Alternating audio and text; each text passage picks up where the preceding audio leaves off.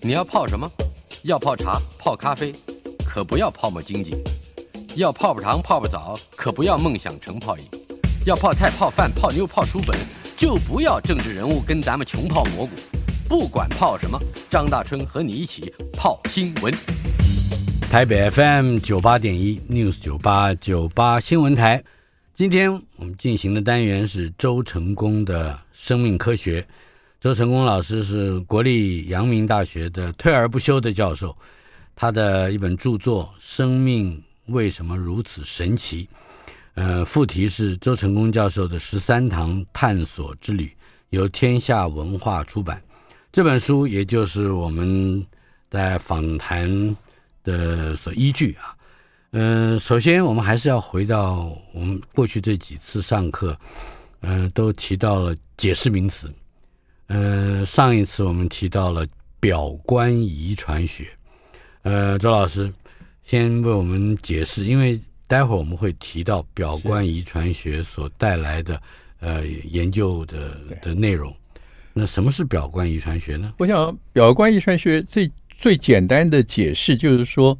我们这个遗传讯息，我们传统上遗传讯息是被认为是记录在 DNA 的碱基的这个序列上面，嗯啊嗯，ATGC 这个序列。是那实际上呢，表观遗传学的意思就是说，在 ATGC 这个序列上面还有一些蛋白质啊，嗯哼那这些蛋白质可以经过修饰之后，会影响这一些遗传资讯要表达或者不要表达嗯哼，啊，而这个记号。不是在 ATGC 上面，因为嗯哼 ATGC 的那个如果一旦改变，就几乎是永久性的改就变一，一路传下去了，对不对？嗯，那但是对 DNA 上面缠绕在 DNA 上面那些蛋白质的修饰，而这些蛋白质透过修饰来影响这个基因要开要关，嗯这个影响，这个修饰跟影响，我们把它叫做表观遗传。嗯嗯，为什么叫表观遗传呢？就是说，一旦这个蛋白质被修饰，它会影响到这个基因的开关之后，这个修饰呢会从一个细胞，它当它分裂成两个细胞的时候，嗯它的后代仍然会保存这个修饰是？啊。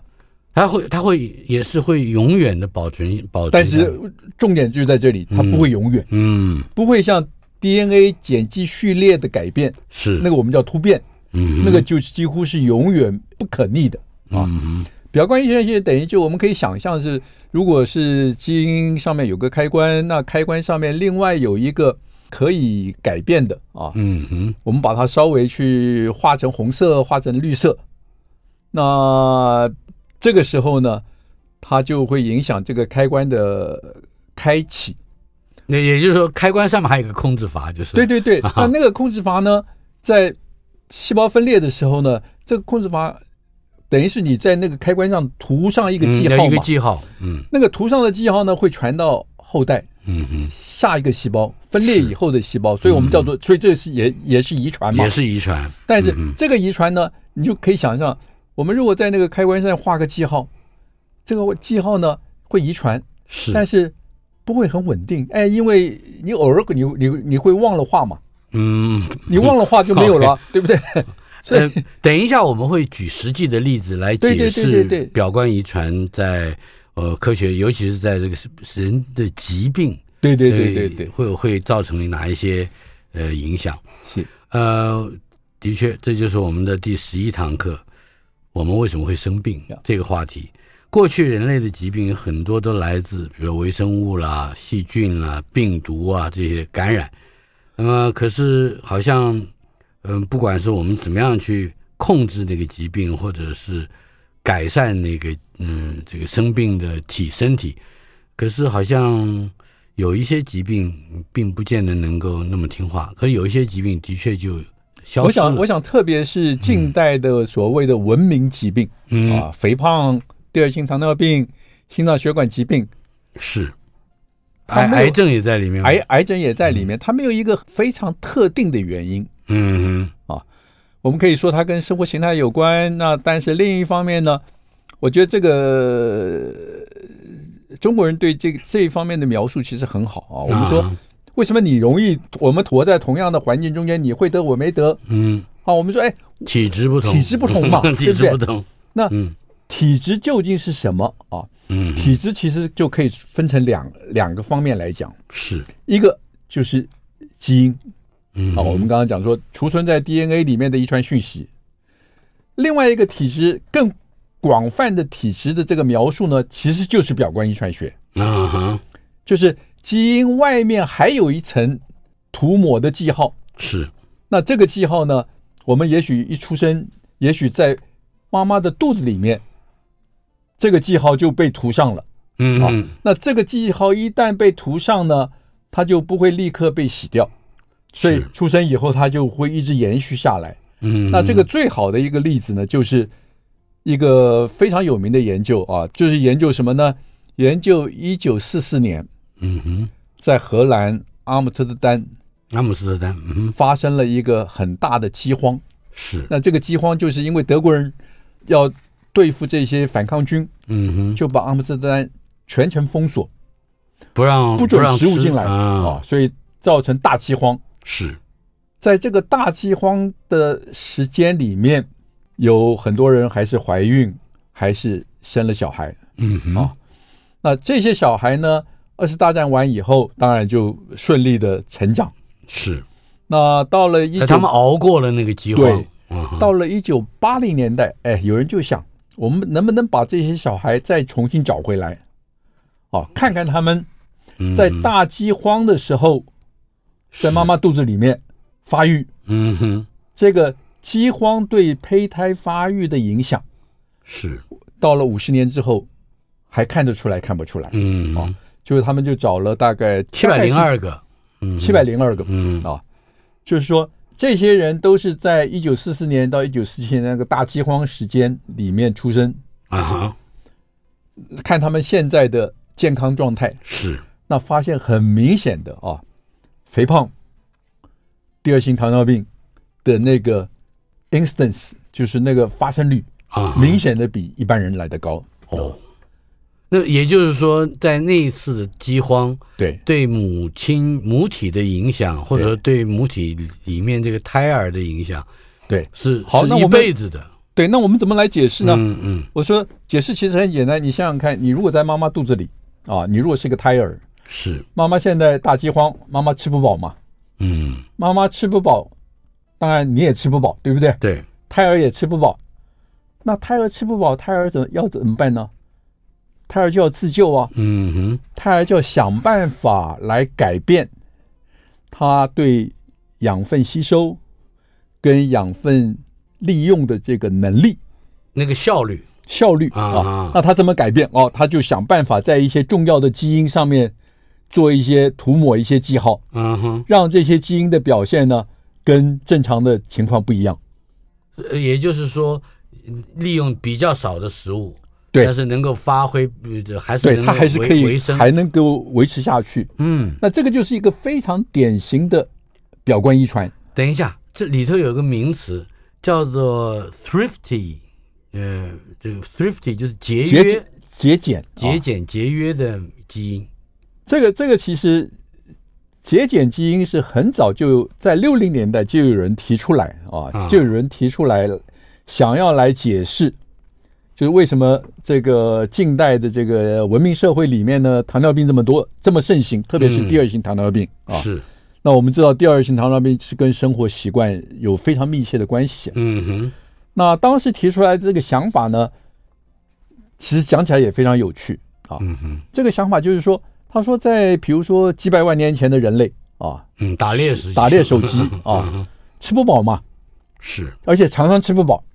那而且还会碰到大饥荒。对，那那个时候的大饥荒呢，对人类就是一个很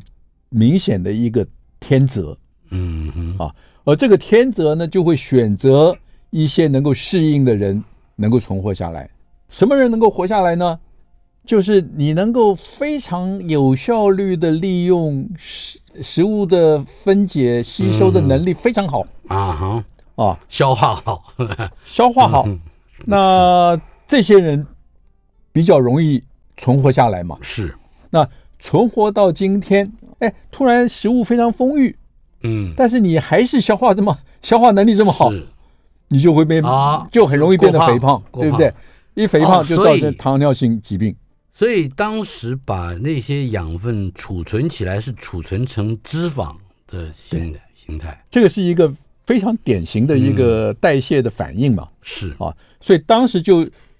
有就是这个叫做节约假说，节约基因假设，对，假啊假说，嗯节约基因假说，就是说认为呢，就是一定有一些基因，它是负责这个在这个饥荒时候呢，能够应付这个环境啊，嗯能够节节约能量能量的利用。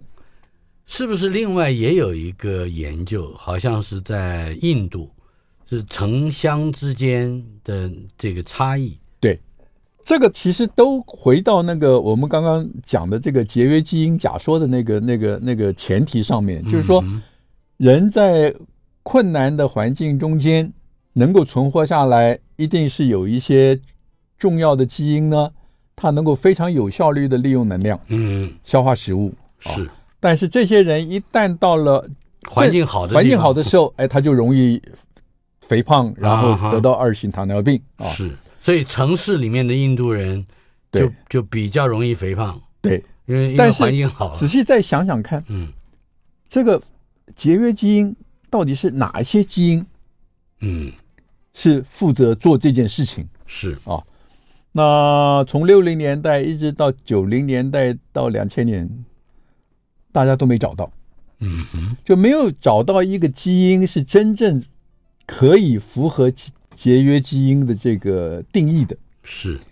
那但是我们刚刚讲啊，你不管在印度或者在其他的例子看得很清楚嘛，就是说这个节约基因好像也不是也不是无稽之谈，嗯哼好像也有一点道理，对不对？那于是就有人呢把这个节约基因假说呢，把它做了一个修正啊。我们简单的讲啊，就是节约体质，嗯节约体质的假假说。嗯哼那什么叫节约体质？其实很简单讲，就是说你在一段时间里面啊，也许几百年，你如果环境不好，那表观遗传学就发挥了它的效力。嗯哼就表观遗传学呢，就开始在一些重要的基因上面呢做一些开关的修饰，嗯，让你能够应付这个恶劣的环境，有效率的去使用能量，所以改变你的体质。但是你这个体质呢，不是永久性的。哦，你也许传了一代、两代、三代，如果环境改变，那它慢慢慢慢就会不见。啊，所以表观遗传学的特征就是短期的，它它的这个遗传的那个那个那个代数呢啊、嗯 g e n e r a t i o n 不会永远，啊，就是一旦环境改变，它慢慢慢慢，就是说等于说我们刚刚讲的嘛，就是说你在一个开关上做一个记号，那个记号你可能又忘，因为环境改变了不需要了嘛，你可能就忘了图，嗯哎哼，它就又回到原来的，是它是会消失的，但是环境持续，它就会持续。是。二次大战期间，列宁格勒嗯被德军包围了八百的多天，造成了大饥荒，好像这也是另外一个研究。，对这个得得到的结果是非常类似，嗯跟这个阿姆斯特丹的这个这个结果是几乎是完全一样的。嗯，但是阿姆斯特丹的这个研究并没有完，在二零一五年，他又有还在继续继续是现在就发现说，真的是有一些表观遗传的这个在控制一些重要的基因嗯哼，啊，会影响到、这那个、七百零二个孩子婴儿啊或者胎儿对对还都一直活下来，哦，不是人数当然会会会减少啊会慢慢减少嘛。嗯那其实类似的这个研究，你还可以啊哈想想，在世界上哪些地方发生过？哦是那其实类似的研究，另外还有两个类似的研究，嗯哼一个就是发生在乌克兰。哦乌克兰在三零年代的时候，那个时候斯大林强收他们的粮食，啊哦哈造成大饥荒。那所以有有一部到现在一部分的研究是在在乌克兰做的。是那你可以想想看，还有一个地方嗯哼发生过大饥荒，什么地方哎，中国大陆啊，哦。天然灾害那三年，三年的天一九五九到一九六对，二，一九五九到一九六二，嗯，中国大陆大概死了将近两千万人，饿是死，哦嗯哼，也做了类似的研究啊。那那个结论我觉得很有趣，啊哈，结论是说呢，这个大致的方向看起来好像是符合，嗯但是没有像阿姆斯特丹那么严重。是，那我们可以再想想看，为什么在中国的大饥荒、三年饥荒里面死了这么多人？几千万人，嗯，那在那个时候出生的小孩，成长之后也是稍微会有一些肥胖啊，嗯但是没有像欧洲人那么严重。嗯，那我的解释很简单了，哎，你想想看，中国过去一百年就是在半饥饿状态嘛，已经饿惯了是吧？对不对？就是已经 就已经饿惯了嘛。啊哈，那相对的在，你说在欧洲，在西欧，对不对？嗯，西欧是非常富裕的这个是这个社会，他的人是从来没挨了，嗯嗯在那个一九四四年之前，他没有挨过饿嘛，嗯哼，所以这个这些对比其实都我觉得是很有意思的一些呃讨论。所以刚才提到的，这就是从节约基因假说到节约表现型的对，假现说，在就把它在西方就西方科学家把它叫做节约表现型。嗯哼那我觉得节约表现型 这个拗口，我们比较比较不容易懂嗯啊，我我就把它 节叫约做体质，节约体质。嗯哦哼，所以也就是说，经历过那样的一段还不算太短的时间，一两年的时间，这个人的哦，不体是质、，比如说那个胎儿是是很短的嘛，就是对等于只有几个月啊，是在那个时间决定了你的体质，所以嗯我我常常说，这个其实中国人不老的智慧是是很很厉害的，嗯对不对？妈妈怀孕是非常重要的，是这个胎儿的这个体质有非常最非常关键的这个因素就是妈妈的健康，嗯哼，但是假说不止一个两个，假说还不断随着科学的发展和对对分析研究有新的假说出来，还有一个假说叫做 hygiene hy 害怕是是 hypothesis，呀对，这那嗯卫卫生生假设卫生，我们常常从小就讲卫生卫生，要对注意卫生。我我那记那个嗯卫生假说其实是针对的这个对象其实是不太一样啊。嗯我们刚刚讲的这个节约节约体质假说，是是针对说，哎，你这个人为什么会，哎，他们我们不是常常说喝水也会变胖吗？嗯哼啊，就是说你的体体质质是会变胖，容易变容易产生糖尿病。嗯哼那相对来讲，为什么有人对花粉过敏嗯哼啊？有人很容易得气喘，是那有人很容易这个有这个自体免疫啊。嗯哼那针对这种跟免疫相关的这个所谓的文明病了，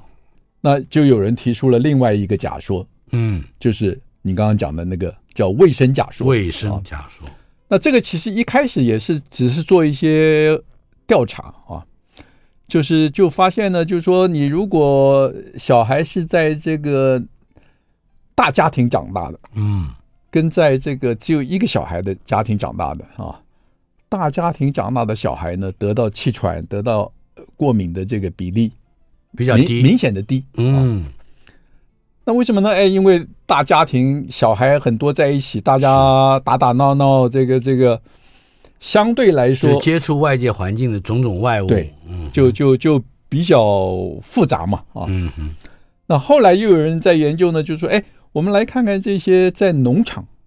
嗯就你小时候生长生长的过程中间，会常常接触到猫狗啊、是马牛牛啊，羊鸡犬猪对这些动物，嗯哼哎，发现这些小孩成长之后得到发生气喘嗯哼这个这个过敏的比例也明显降低，是啊所以就提出这个所谓的卫生啊嗯，卫生假说，就是哎，你这个小孩成成长的过程中间是。不要太干净，因为太干净了，就就那免疫系统因为太卫生，就失去了被调教的机会了。对对对，被对对环境调教的对对对对对，啊哈，那么呃，这个卫生假说大概是在一九八零年代对末期，一九八九年以后才出现的，是吧？这个这个这个假说其实有很多人不喜欢啊，嗯特别是一些公共卫生的这个专家啊，非常不喜欢这个假说，因为顾顾名思义就是说你这个，那你就是叫人家不要卫生吗？啊哈，比如说吃饭前洗手行不行？是，也就是说，卫生这两个字还对代表着对那个环境的某种歧视。对对，这里这那里于环境是不卫生，于是就有呃就接下来就有人呢就想到，就是说也许我们应该把这个卫生假说改个名字啊，啊，叫做老朋友假说老朋友， （old friend） 啊。呃，意思就是说那些环境里面的侵害我们的就这是些我我不会不不会侵害我们嗯啊。其实我们生活环境中间到处都是微生物嘛，嗯，到处都是细菌啊，他们都是病毒我啊们的老朋友这个它不见得会侵害我们啊。嗯哼，这些不会侵害我们、不会让我们生病的这些微生物、嗯哼，这些细菌、这些病毒，是我们的老朋友嘛。老朋友。稍后片刻，我们回头来仔细认识一下这些老朋友。台北 FM 九八点一 News 九八九八新闻台，今天进行的单元周成功的生命科学，周成功老师，嗯，国立阳明大学的教授，呃，为我们带来的这个话题，呃，是出自于天下文化出版的一本书《生命为什么如此神奇》，副题就是周成功教授的十三堂探索之旅。今天我们所接触的这个课题，我们为什么会生病？呃，其中有一个假说就是卫生假说，这个假说第一次出现在一九八九年出版的一篇论文，标题的名称是《花粉过敏、卫生与家族规模》。所以看起来是三样不不无关的事情，但是它好像是有一个呃可以把它贯通起来的道理。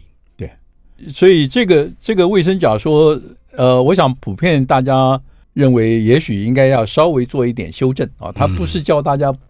不卫生，嗯哼，啊该注意卫生的时候还是应该注意卫生啊。是比如说我们现在 COVID nineteen 戴口罩，这个戴口罩，出 门回家先洗洗手手，对不对？这个嗯这个还是必要的了。是，那它的重点其实是在说，我们在成长过程中间，我们的免疫系统啊，我们的免疫系统是必须经过。嗯，环境中间的这些微生物的调教，啊，我们要受他们的嗯调教，我们要受他们的调教、是啊，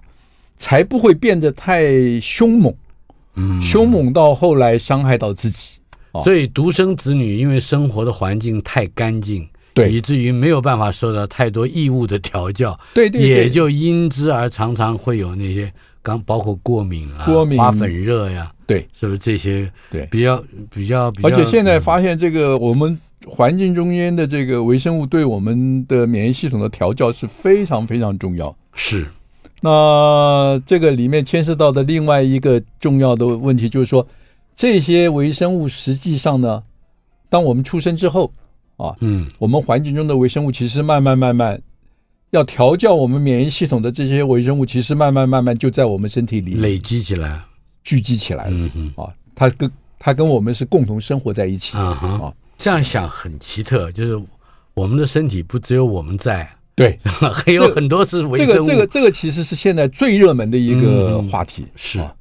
就微是我生们物，的身体其实不是我们的，嗯哼，我们其实的我们的身体其实是一个生态圈，生态圈还包括很多菌种、包括很多各式各样的细嗯细菌啊，嗯哼，那所以这个里面引发出来的一些，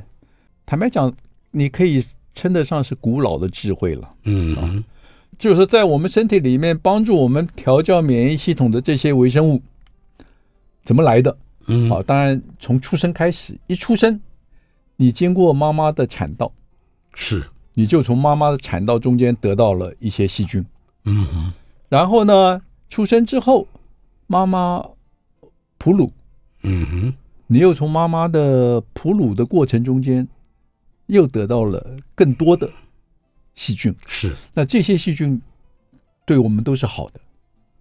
有些时候还会胎儿还会反馈给母亲一些不太不太孝顺的东西对。所以从这个观点来看啊，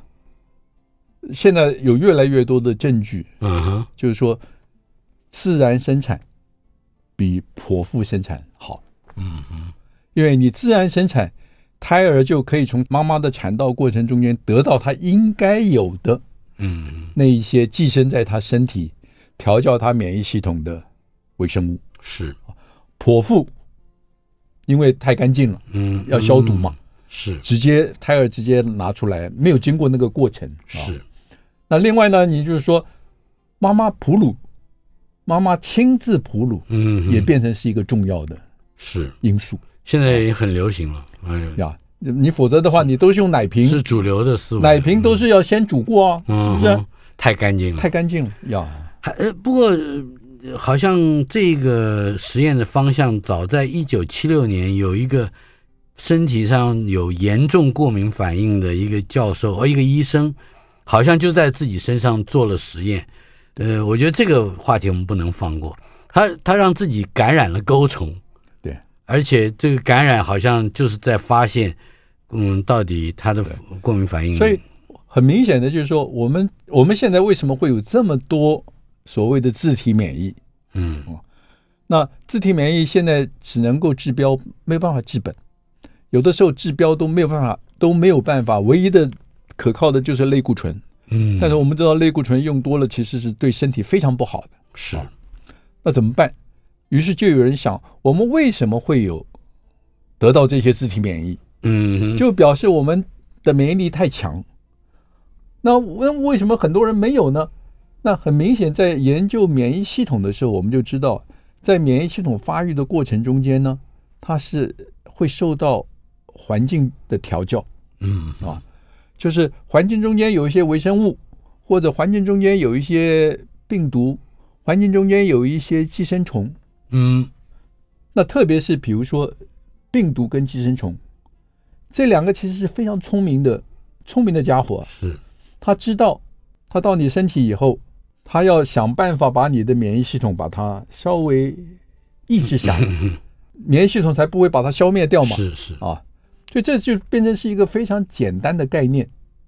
就是寄生虫、病毒都会有能力来抑制。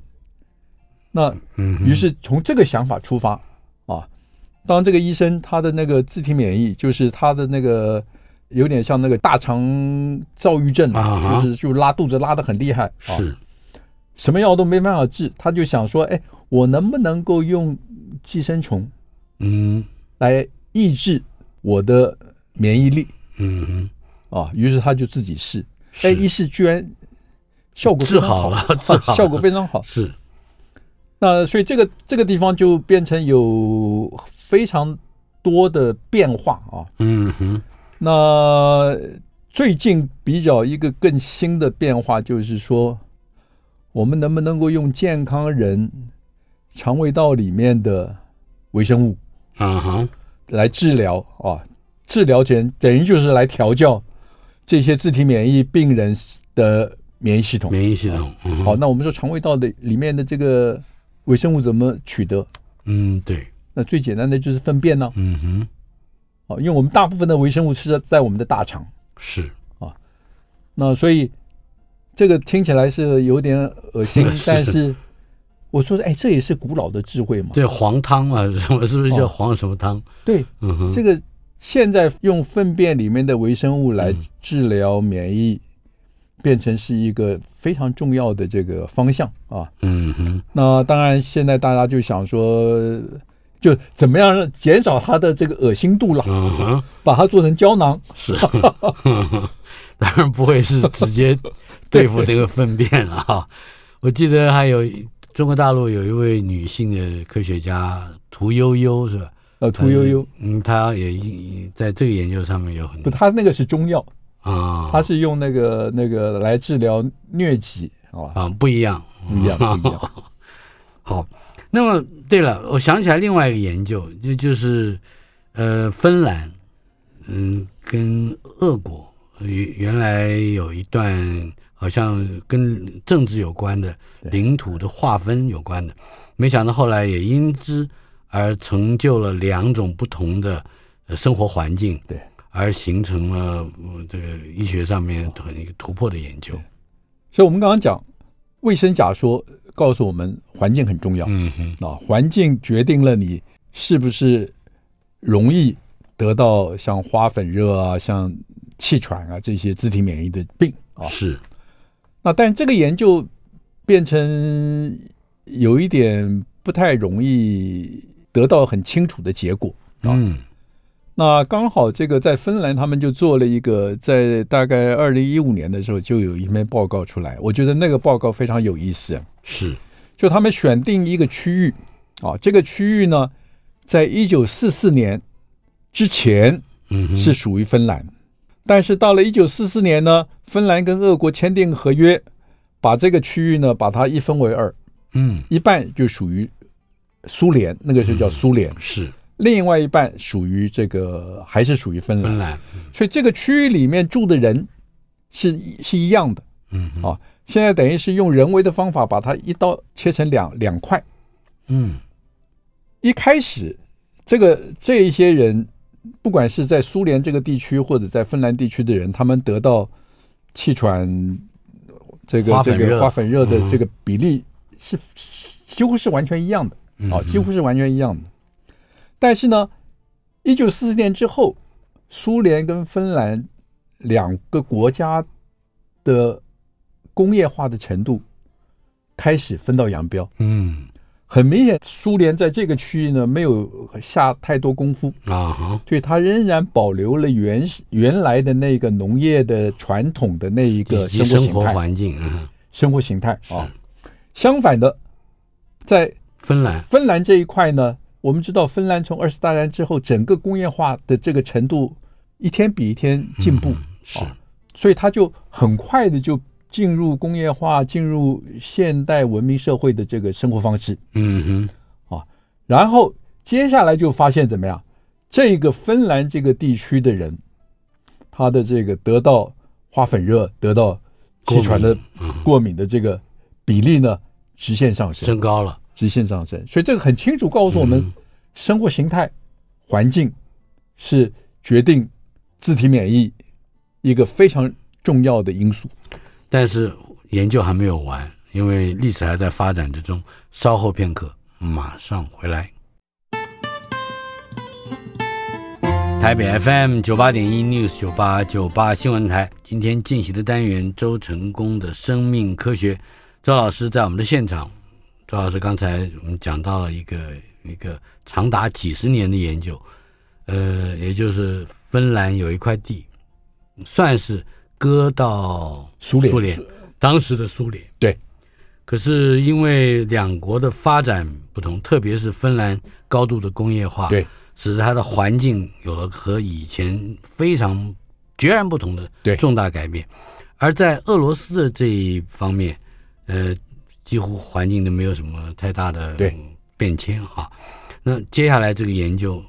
所以等于就是形成你可以看到，他们从一九四四年开始啊，就每隔五年嗯做一个调查，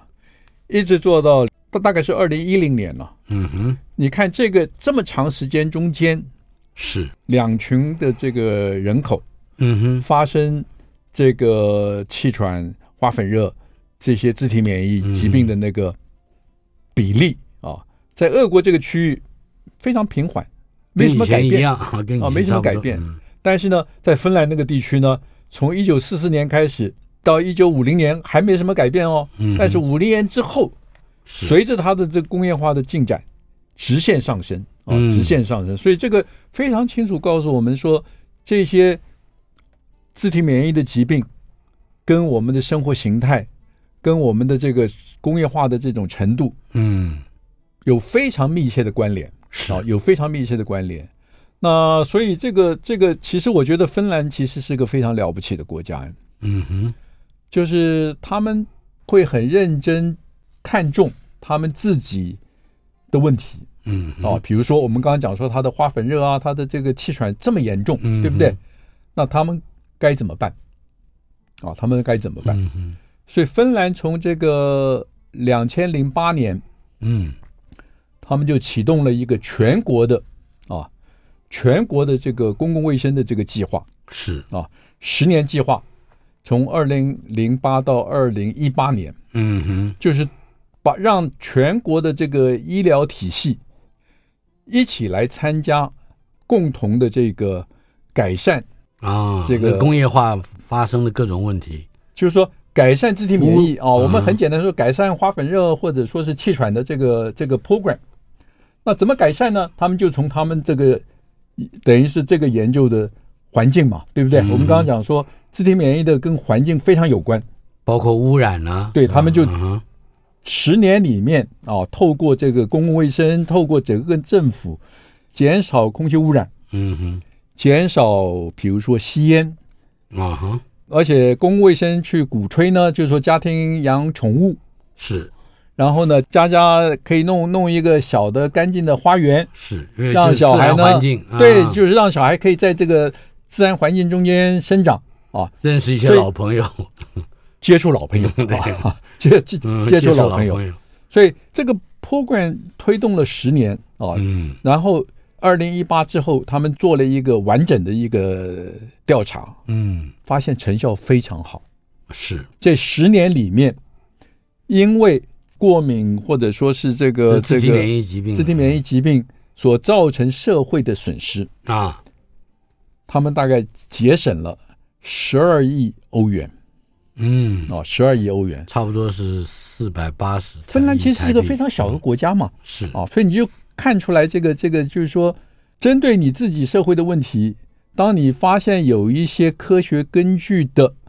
线索的时候，嗯哼，政府就应该要全力认真的去做。是。哦，芬兰，我觉得这个真的是一个了不起的国家。除了芬兰这个研究之外，好像还有一个跟历史的进程发展有关的一个一个研究，呃，也似乎跟这个整个方向是有关的。好，我们刚刚其实讲的说，比如说这些自体免疫啊，这些自体免疫的这个疾病呢，跟环境有非常密切的关联。是，那当然，除了环境之外，是不是还有一些其他重要的因素？嗯比如说基因。啊嗯那我们的确也可以看到，就是说有一些基因，其实现在很清楚知道有一些基因呢，它的确参与了这个自体免疫疾病的发生。嗯那这个时候你我们就会觉得奇怪啊，就是说我的基因是遗传自我的爸爸妈妈，是，是遗遗传是我的祖先啊，我的祖先为什么会有这个基因让我遗传到，然后让我得到自体免疫？嗯哼，这不是很奇怪的一个事情吗？啊，所以这个里面就回到一个我觉得很重要的一个问题，就是说人类的历史中间，人类是不是有在演化？嗯哼，那在演化的观念里面，最重要的一个关键就是天择。是，我们说 natural selection 啊，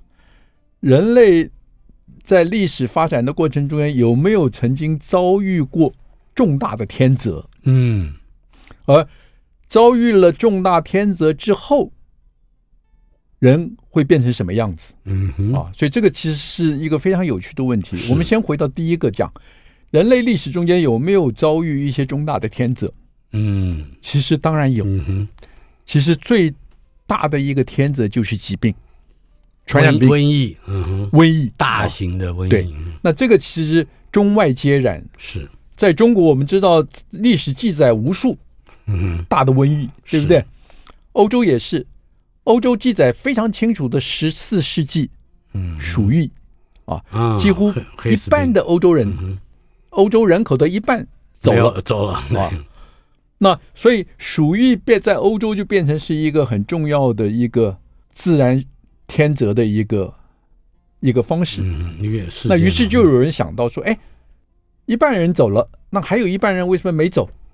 嗯是不是表示这一半人没走的那一些人跟这个走的这些人，他们的基因上面有一些不同？嗯嗯哎，但这件事情是发生在十四世纪啊，是我们现在怎么七百去？年前，我们怎么去回到那个十四世纪去看死于这个鼠疫啊，叫黑死病嘛？啊哈，死于黑死病跟没有死于黑死病的这些人，他们基因上面有什么差别嗯啊？嗯那我觉得这个西方的科学家实在是很有意思啊。嗯嗯他们说，哎，我们现在因为呃我们 DNA 定序的这个技术非常高明。嗯，我只要找到一个人的骨头啊，我就可以从这个骨头中间抽抽 DNA 做定序，了解他的这个基因的状态。 是哦那于是他们就开始有一个非常完整的计划。嗯哼，一开始在伦敦啊，第一个他先找这个一三四八年到一三四九年两年之内，啊，黑死病在伦敦大流行，伦敦的人口少了一半。是那在伦敦一三四八年呢，到一三四九年这两年中间死于黑死病的人呢，嗯因为人数非常多，所以他们就有这种万人冢。是那科学家就先找找到这个万人冢。嗯哼啊挖开，找了四四十二具完整的尸完整的尸骨了，嗯那个当然尸体已经看不到了，嗯骨都头是，骨头，然后抽 DNA 做定序。嗯那然后跟谁比呢？你只你要总总要有个比较嘛，对不对？他们就继续在伦敦附近啊挖坟墓，嗯挖什么样的坟墓呢？一类的坟墓是在一三四八年之前，啊，比如说五十年，是因为那时候还没有黑死病啊，嗯哼，那那个时候死掉的人，他啊们是他们的这个基因是怎么样？把把他们的骨头挖出来嗯哼啊，抽 DNA 做定序。另外呢，找这个一三四九年之后，啊，黑死病过了，对，过了五十年，那时候已经没有黑死病了。嗯哼，那个时候死掉的人，理论上来讲就是存活的，也就是啊能就是天择等于的是历经这个黑死病而存活下来的人。嗯哼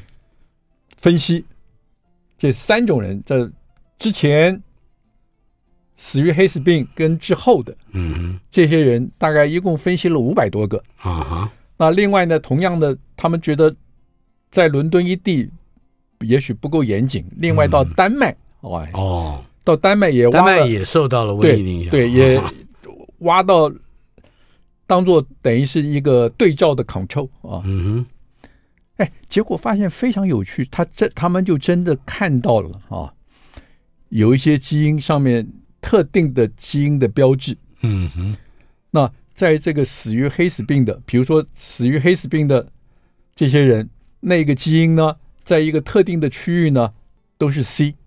什么意思呢？就是我们一个基因上面，我们可以看到一些这个我们叫做基因多样性啊。嗯哼基因序列的多样性，就是我们每每一个人，你有这个基因，我有这个基因，但这个基因里面有一个有一个字母不同，啊，有一个字母不同。比如说这个基因，你的字母是 C，我的字母是 T，嗯你有这个基因，我也有这个基因，但一个字母就不一样。那发现死于黑死病的嗯很多人，这个基因都是因为我们有两个，两我们每一个基因都有两套嘛。嗯哼一套来自爸爸，一套来自妈妈嘛。这两套都是 C。那逃过黑死病之后的人，发现都是 T 跟 T、嗯哼啊，就 TTCC，哎，这不一样，嗯就是 TT 的比例在那个死于黑死病这个人里面很少看到，嗯哼，但是呢，在逃过的人，逃过的人里面嗯比例就非常高相对非常高嗯啊，所以他们第一个结论就是说，你如果带着 TT，你得到黑死病存活的几率呢，比 CC 呢大概高了百分之四十。嗯那这个只是一个一个统计分析嘛？是那接下来就要问这件事情是真的还假的？嗯哼他们就把这个 CC 这个基因跟 TT 这个基因呢，在实验室里面，我们可以把这个基因呢送到一个免疫细胞里面去，嗯哼然后用这个鼠疫的那个杆菌，就黑死病的那个细菌来感染。是哎，结果发现真的 TT 的这个基因给这个让这个免疫细胞呢能够杀黑死病的这个细菌的能力，TT 远比 CC 来得高。如果我不曾走过这一边，生命中还有多少苦和甜美？那风中的歌声，孤单哽咽的声音是谁？回忆中那个少年，为何依然不停地追？想要征服的世界，始终都没有改变。那地上无声蒸发我的泪，黑暗中期待光线。生命有一种绝对，等待我，请等待我，直到约定融化成笑颜。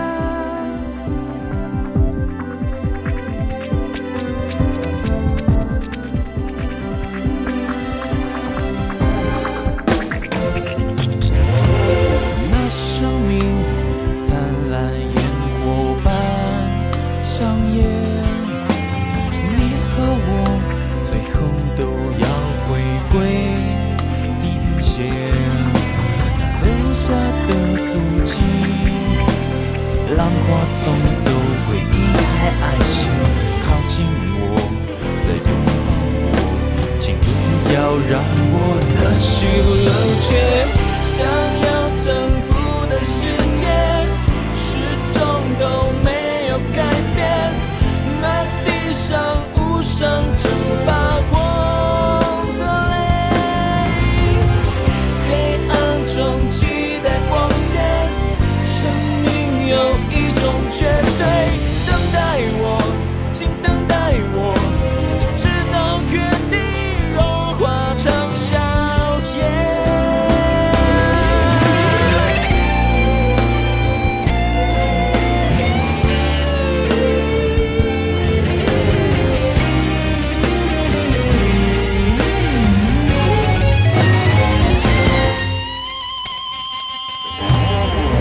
想要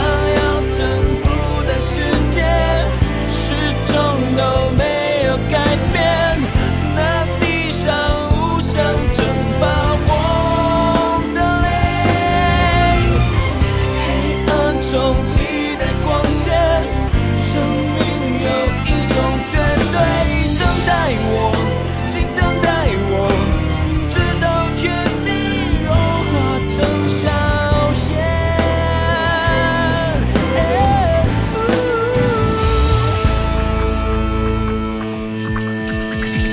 想要征服的世界，始终都没有改变。那地上无声蒸发我的泪，黑暗中期待光线，生命有一种绝对。等待我，请等待我，靠近我，再拥抱我，不要走，请不要逃，直到原地融化成笑颜，直到我看见生命。